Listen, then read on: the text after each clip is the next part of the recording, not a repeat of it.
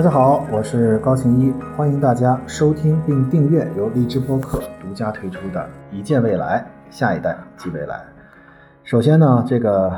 特别兴奋的跟大家分享一个我在录制这一期荔枝播客的同时发生的一件事。呃，就是神舟十二号载人飞船的返回舱平安降落在东风着陆场的预定区域啊，这是在二零二一年的九月十七日十三时三十四分降落。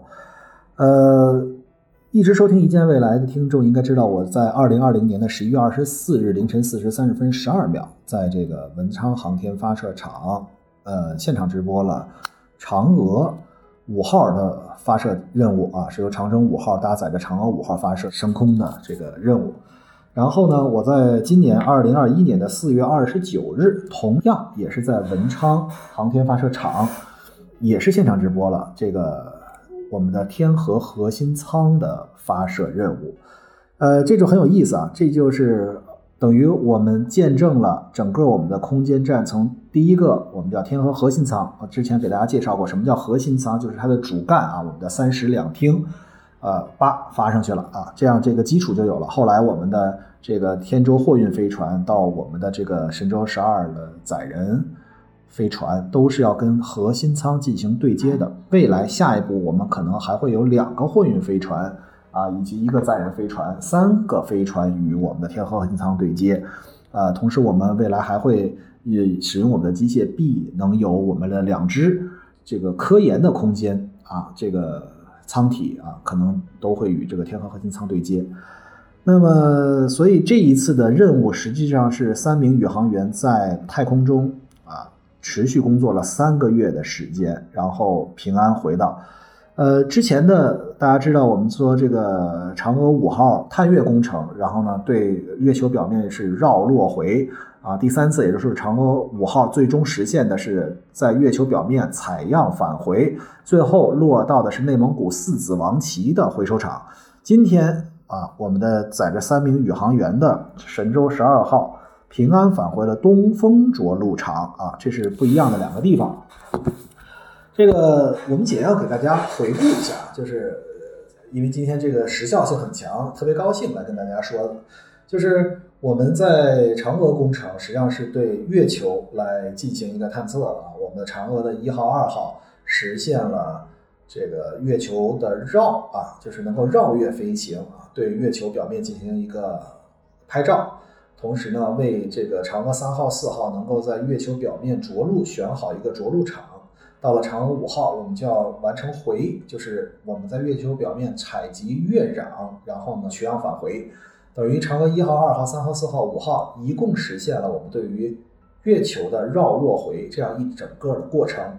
啊，嫦娥一号啊是对月球表面进行一个拍摄，嫦娥二号搭载的是高清相机，如果大家还记得的话，那么嫦娥三号呢就开始在月球表面上这个所谓的硬着陆啊，嫦娥四号开始软着陆。嫦娥五号最终实现了我们的这个飞行器，呃，能够先是在这个十一月二十四日发射了之后啊，叫地月呃轨道转移，然后呢开始绕月飞行啊，在月球的这个同步轨道飞行，同时呢这个下降器就下到了月球表面，然后开始哇往里钻，对吧？然后在月球表面也也收获了一些月壤，最终把这些月壤封装，然后呢。在这个上升器啊，这个发射啊，在月球表面上发射，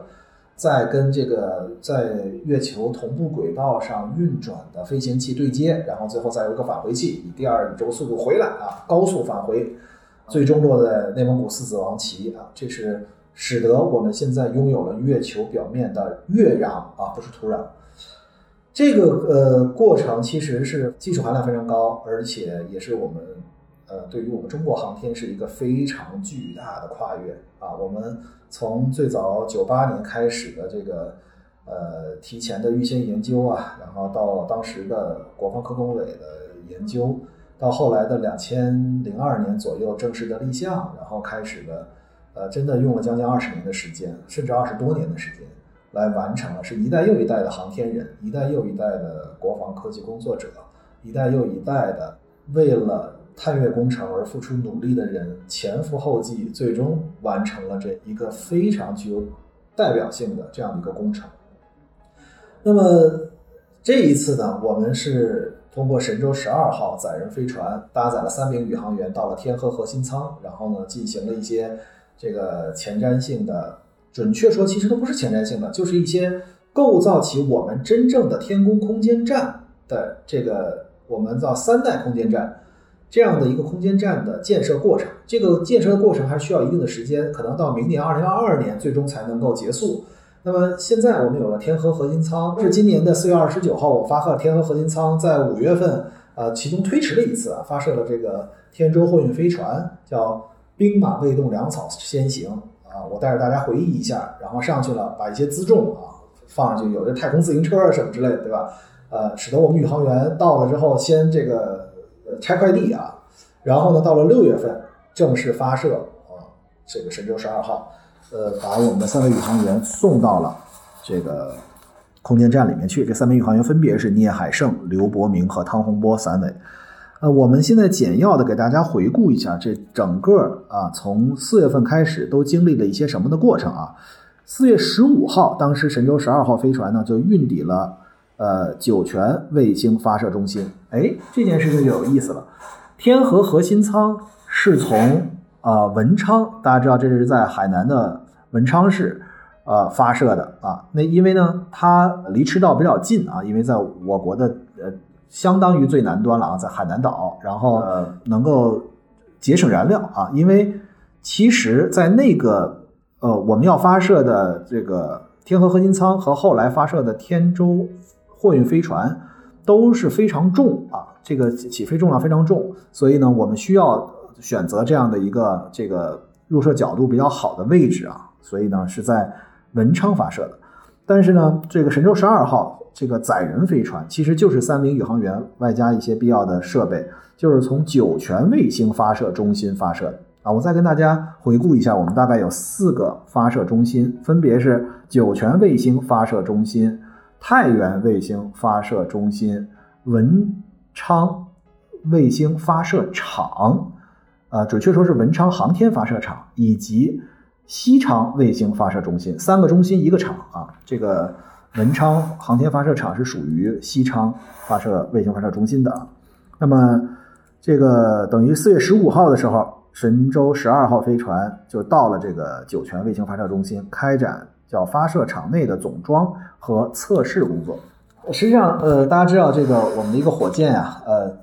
这个运输是非常复杂的，大家知道，呃，当时为什么这个在文昌嘛，是因为它可以通过这个水路运输啊，因为陆路运输是如果它体量过大，比如像长征五号那样的巨大的火箭，其实是很困难的，所以它就采用了水上啊运输。那么这个呢就很有意思，这个它先运到了，运到了之后，然后把它再竖起来啊，然后呢再推到发射架那儿去，这是需要一段时间去安装和调试的。所以呢，这个四月十五号就到达了发射中心，然后开展这个发射场内的总装和测试工作。因为大家知道，在四月二十九号才才发射啊，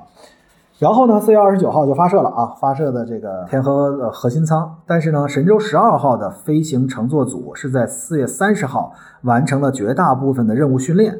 啊，转为叫做任务的强化训练阶段。什么意思呢？这个天河核心舱，也就是这个家，在太空中属于中国人的家，已经发射到了太空。但是呢，航天员在四月三十号的时候啊，完成了绝大部分的任务训练，因为他们还不需要去嘛，因为四月份、五月份、六月份到六月份才需要去，中间还有一个天宫货运飞船的发射，对吧？然后到了五月二十九号，也就是这个天宫货运飞船啊，这个发射了神舟十二号载人飞船，那个时候是公布在六月份升空。然后呢，三名宇航员就要入驻到天河核心舱。然后呢，到二零二一年的六月九日，啊，这个神舟十二号的舰船组合体转运至发射区，就是之前一直在跟大家介绍，我们每次发射的，大家注意，不是光是一个火箭，是火箭和火箭上面整流罩里面的负载，有的时候是这个。呃，空间站对吧？有的时候是这个载人飞船啊，它是不一样的。有的时候是嫦娥呃卫星啊，有的时候比如说最早东方红卫星。所以火箭是运送整流罩里面的负载去到指定轨道的这样的一个设备，所以叫做呃有一个关键环节就是星舰分离，就是卫星和火箭分开。所以呢，这个叫船舰合体，就是船就是飞船，舰就是火箭组合体运到发射区。这是在六月九号的时候，然后在六月十五号的时候。执行空间站在轨建设的四个飞行乘组都已经确定了，三名宇航员那时候就确定要上太空驻留三个月。而在今天，我们知道应该在十一的期间会有第二批的宇航员发射进入到天河核心舱里面去，然后呢，我们还会再发射三名宇航员。那这六名宇航员会有大概十天左右的，在未来一段时间里面同时在轨，也就是我们的空间站里面最热闹的一次啊，六个人都在我们的空间站里面。我们继续回顾，在六月十六号的时候啊，神舟十二号三名宇航员啊就确定了是聂海胜、刘伯明和汤洪波三个人。在六月十七号的时候，神舟十二号载人飞船任务航天员出征仪式啊，在酒泉卫星发射中心的这个叫问天阁广场举办，就是实施了。然后在六月十七号的这个大概是早上七点，我记得。然后呢，聂海胜、刘伯明、汤洪波三名宇航员就进入到了神舟十二号飞船的返回舱。然后呢，在六月十七号的上午九时三十一分，神舟十二号发射圆满成功。在六月十七号的十六时十三分，也就是大概飞了七个小时，神舟十二号与天河核心舱成功完成对接，三名宇航员随后从神舟十二号载人飞船进入了天河核心舱内部。然后呢，这个六月十七号进入天河核心舱呢，这有一个重大标志，就标志着中国人首次进入自己的空间站。这个之前我也给大家介绍过，在天河核心舱发射的那一次之前，现在在轨的只有一个叫国际空间站啊。这国际空间站在美国的授意下，这个不让我们中国人参与哈。对不起，现在我们自己中国人进入到自己空间站，而且这个我上次也跟大家说了，不久的将来，这个国际空间站就要退役后退休了啊。这个退休了。我们就是唯一在轨的这个空间站了。然后呢，这六月十七号的晚上八点啊，进入了这个天河核心舱之后，三名宇航员在天河核心舱向全国人民敬礼。然后呢，这个六月十八号就第二天，航天员开始不断安装设备啊，比如说是 WiFi 啊，很有意思，就是它的第一周主要进去是搞装修啊，这个 WiFi。当时我们还说了，能不能在天河核心舱听这个荔枝播客，对吧？这是我们那一期介绍的很有意思的话题。这个 WiFi 主要是这个局域网啊，然后而且那个这个天地沟通的链路也没有那么大，对吧？所以呢，主要还是传传送指令。呃，听荔枝播客可能稍微有点奢侈，但是在不久的将来，我相信一定会有这个高速的网络啊，很有意思，我们一起期待的。然后呢，在这六月十八号，这个俄罗斯国家呃航天局和美国国家航空航天局啊，向中国的航天部门啊表示祝贺。在六月二十三日的上午九时四十一分，习近平总书记同正在天河核心舱执行任务的航天员聂海胜、刘伯明和汤洪波天地通话啊，这个是非常鼓舞人心的。然后呢，在二零二一年的六月三十号，就在中国共产党成立一百周年之际，聂海胜、刘伯明和汤洪波三名宇航员二十九日在空间站祝党生日快乐。然后呢，在七月四号，中国空间站航天员首次出舱，这就是非常重要了。就是在七月四号，航天员走出了这个这个舱啊，在在在舱外去作业。然后呢，这个航天员汤洪波成功出舱，地面。呃，指挥中心这个爆发出了雷鸣般的掌声啊！这个因为呃，刘伯明是率先出舱，然后汤洪波出舱，两个人都都出舱了。然后呢，七月四号全景相机拍到了地球的画面。然后呢，七月四号聂海胜出舱前接受肺的功能检查等等等等。然后呢，七月四号航天员刘伯明、唐呃汤洪波协同完成空间站舱外全景相机的抬升操作。然后呢？七月四号的下午三点钟，刘伯明、汤洪波安全返回天河核心舱，标志着我国空间站阶段航天员首次出舱活动的圆满成功。这也是一个历史性的时刻啊！然后后来呢？这个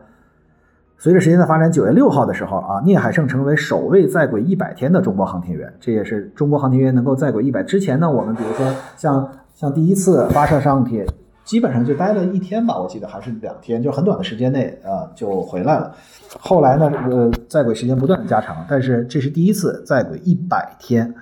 然后呢，在九月十六号，神舟十二号载人飞船与空间站天河核心舱成功实施分离。为什么呢？它叫回来了，对吧？它回来呢之后先演习了一下啊，因为。未来会是有两个载人飞船都能够对接在这个这个我们的天河核心舱上面，所以他就到了镜像的那个入口那儿，没有对接，但是去试了一下，又为之后做了铺垫。一会儿我们再讲下一阶段我们要干什么。然后九月十七日下午十三时三十四分，神舟十二号载人飞船返回舱平安降落在东风着陆场的预定区域。这个东风着陆场是干嘛的啊？这就是很有意思了。刚才我们提到了，之前是在四子王旗，这个东风着陆场呢，实际上是在这个就是我们的发射中心的周围附近啊。四子王旗呢，其实它上面是有这个牧场的啊。那么这边呢是完全的戈壁，会对整整个的这个畜牧业呀和包括的地方的经济没有任何影响，对吧？第二呢，它离我们的卫星发射中心非常的近，呃，这个测控也方便，然后呢，这个搜救和这个这个出舱的工作也比较便捷啊，所以就就选定了东风的这个回收厂，这个跟上一次是不一样的。一共在轨多长时间呢？一共在轨了九十天，这三位宇航员，那么。在半个月以后，就是刚才我说在十一之后呢，他们的接力选手就将搭乘的神舟十三号啊，你看我们的真的中国航天的实力啊，半个月以后，神舟十三号就要再度进入中国空间站。为什么呢？因为二零二二年我们就要实现呃中国空间站的彻底的投入运营啊。然后呢，这三名宇航员就会开启为期半年的新一轮出差。这一次是三个月九十天，下一次就会是半年新一轮的出差之旅。载人飞船为什么要这么高频率的发射？其实主要就是我们一定要在二零二二年呃指定时间之前要完成这样的工作。所以神舟十二号、神舟十三号和神舟十四号，呃，就是要搭载着未来的呃已经有了三名宇航员，要再搭载六名宇航员进入到天核心舱。同时，这六名未来的六名宇航员要有同时在轨十天啊，等于说新一批过去一块儿工作十天，交接一下啊，上一批三位宇航员再回来啊。所以呢，这一次神舟十二号就是我们的这个空间站建设的一个逗号，不是句号，也不是感叹号。所以呢，在这个海南文昌，现在天舟三号，呃，这个货运飞船已经整装待发了啊。为什么？就是还是那句话，兵马未动，粮草先行，又是货运飞船啊。然后在国庆期间即将发射的神舟十三号载人飞船去送快递了，对吧？跟上次一样，那么为新一组航天员进入太空，呃，送这个物资嘛，对吧？呃，然后这个神舟十二号刚回来，为什么这么早？这个神舟十三号就又走了呢？是因为第一呢，是我们有实力，对吧？我们其实大家不觉得吗？就是当你对一个技术充满了信心的时候，你就不会去啊觉得这个连续作战有多有多么的不容易啊。实际上这件事情就是因为我们对于发射和对接的能力已经极大的保障了。这其实是一个非常巨大的成功，就是未来我们在空间站能够形成。常规性的，而且多次往返的，以及常态化的，呃，能够利用空间站，这其实是我们的航天实力的表达的一种最好方式啊。那么另外一个方面呢，就是这个空间站寿命呢，目前我们的计划是十年，所以我们尽快完成它的组装和装修，呃，就能够在未来开展科学实验，这个所谓的叫满负荷，能够提供更好的这个方式。哎呀，所以呢，这个。到明年大概到什么时候呢？到二零二二年的十月左右，建造就基本上完成。做完以后呢，就会有这个神舟十五号上去。大家知道这个呃，现在我们神舟十二号回来了，神舟十三号、神舟十四号再送六个宇航员上去，然后神舟十五号啊就要正式开始工作了，就是前期的建设呀、装修任务啊就能够结束和完成了。所以这其实是一个在我的脑海里面是一个非常。激动人心的，也就是今天为什么我其实本来原本想跟大家继续探讨元宇宙这个概念，呃，我也准备了一些其他选题，但是我在今天临时决定，就是我一定要跟大家聊一聊这一次的发射，是因为其实真的我们在中国航天，我们大家看到了很多从东方红卫星开始，然后我们到呃探月工程，到我们的载人航天，到现在我们的空间站的建设，大家总是看到了一些成果，大家很激动。但是，如果我们真的知道了中国航天人一路走过来是经历了一些什么，我们在国际航天领域里面之前一直被排挤，然后因为大家知道。航天最终的目的是干嘛？一个是我们是和平利用，我们是要进行科学研究，因为有很多在重力条件不同的情况下，在辐射条件不同的情况下，在周围的环境以及真空条件不同的情况下，我们所做的实验能够帮助很多的科学的发展，无论是这个动物、植物，还是一些天文，对吧？比如说一个望远镜，对吧？哈勃望远镜是架在天空中嘛，对吧？我们这个天河核心舱边上也有一个啊，它是用半飞的方式，未来会有这个这个望远镜，我们能够探求这个宇宙到底是什么样子，我们人类从何而来，向何而去这样的宏大的问题，还有一些甚至比如说。呃，是不是这个农作物啊，比如动物啊，是不是在太空中有什么样的不一样的变化？有很多很多的有意思的话题都可以，或者说有意思的研究方向都可以在空间站内完成。但是更为重要的，其实就像当年啊，我们打引号的星球大战计划啊，美苏之间的去所谓的军备竞赛，其实我们的航天第一能够验证我们的科学技术的实力发展到一个什么样的状态。尤其科学研究和科学的工程实施是不同的两个概念。那么我们不仅能够有科学研究，我们有这个论文发出，同时我们还能够有工程实施，这是一个非常不容易的，呃，去验证我们的这个技术创新的最好的实验，或者说我们的呃这个叫科技创新的皇冠上的明珠，不就是航天嘛，对吧？所以。这是一个很好对我们的检验，而且是一个系统工程。航天是个系统工程，它不是简单的一件事儿，而是多方位的保障，从测控到发射到遥测到各个方面都需要去保证的。更为重要的就是我刚才所说的，其实，在太空领域里面，我们具有话语权。我们是爱好和平的国家，我们承诺绝对不首先使用，比如各种各样的武器。但是，空天技术的发展也是我们能够保家卫国的一个技术探讨。这其实也是一个非常重要的环节，就是我们为什么要有航母，是为了保护我们的领海，为了让我们的版图一毫米都不能差。其实我们在航天的领域里面发展也有这样的一个积累和做这样的一个准备。所以从我的角度，我是认为，呃，我是一个航天爱好者，我也会密切关注着航天的每一份进步，我也会用自己的努力，